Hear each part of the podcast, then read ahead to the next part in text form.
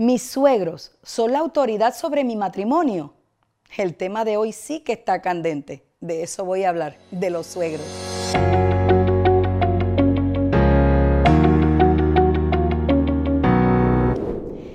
Esta es una situación que yo pienso que todas las parejas o todos los matrimonios han tenido que lidiar con ello en algún momento de su vida y si no, todavía estás trabajando la situación como esta persona que nos hace la pregunta. Y es que la situación de los suegros o en la gran mayoría de los casos la suegra, a veces no es fácil. Y bueno, yo hoy te vengo a hablar como de parte de una suegra, porque ya soy suegra. Y, la verdad es que se nos hace difícil a veces hacer la transición entre lo que es la madre o los padres del hijo o de la hija, entre ser eh, los suegros. Yo pienso que personalmente cuando uno llega a la etapa de ser suegro, uno tiene que comenzar a dar un cambio en su manera de pensar.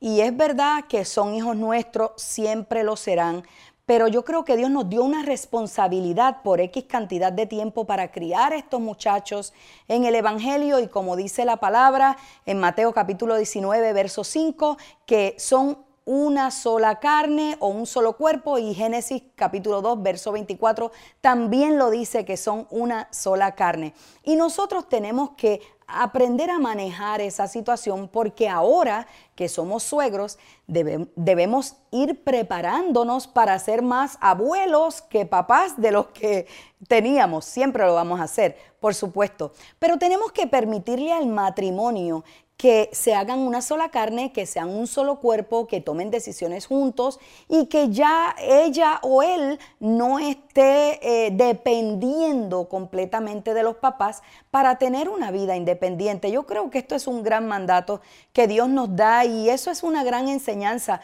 para nosotros también aprender que realmente el dueño de nosotros es Jesucristo. Así que, aunque Proverbios 23, eh, verso 22 dice que escuches a tu padre y no desprecies, eh, ¿verdad?, el consejo de tu madre cuando esté anciana, es verdad que los suegros nos pueden ayudar muchas veces y nosotros tenemos preguntas, nos pueden contestar consejos sabios porque han tenido experiencias que nosotros no hemos tenido. Ahora, que nosotros los suegros querramos que los hijos ahora decidan por mi conveniencia, ya ahí la cosa está un poquito difícil. Yo creo que hay que permitirle eh, a la pareja ser matrimonio y decidir por ellos. Ahora, Primera de Corintios capítulo 10, verso 24 dice que no debemos eh, eh, hacer las cosas por interés propio, ni de parte de los suegros y tampoco de parte del matrimonio. Y les comento por qué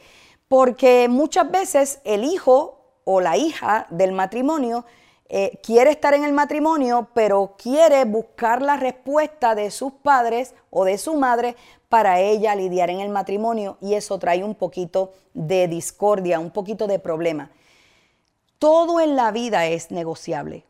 Todo, otra vez lo repito, todo en la vida es negociable. Y lo que dice Primera de Corintios 10 es exactamente eso. Siéntate a hablar no busques tu propio beneficio, sin embargo que sea el beneficio mutuo, el beneficio de ambos. Así que mi consejo hoy es decir, decirte que te sientes con tu esposo, negocia esta situación. Si tu esposo es el que está muy, como decimos nosotros, mamas boy, pues díselo y siéntate con él, negocia que no sea para tu propio beneficio o porque tú quieres dominarlo, sino porque es el beneficio de los hijos, de la familia. Y permitirle a los suegros y decirle que se comiencen a preparar para los nietos. Ahora viene la etapa de abuelos.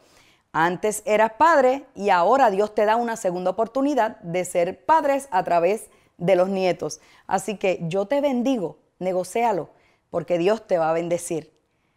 Si quieres escuchar un poco más sobre este tema, puedes ir a mi página web www pm.media. Allí vas a encontrar mucho, mucho material, mucho contenido y también en mis redes sociales búscame como Pastora Migdalia Oficial. Oye, y haz una cosa, déjame algunos comentarios. Yo sé que alguien va a ser más que bendecido con tus comentarios. Ilumina tu día. Un tiempo de reflexión en las promesas de Dios para hoy, con la pastora Migdalia Rivera. El tema de hoy y otros relacionados son parte de las enseñanzas de la Iglesia Casa Vida en Atlanta. Para una petición de oración puedes escribirnos al correo electrónico oración@pm.media, descargar la aplicación móvil Casa Vida. También puedes visitar nuestra página de internet www.pm.media o buscarnos en las redes sociales como Pastora Migdalia Oficial. Ilumina tu día. Es una producción del Departamento de Producciones de Casa Vida Atlanta.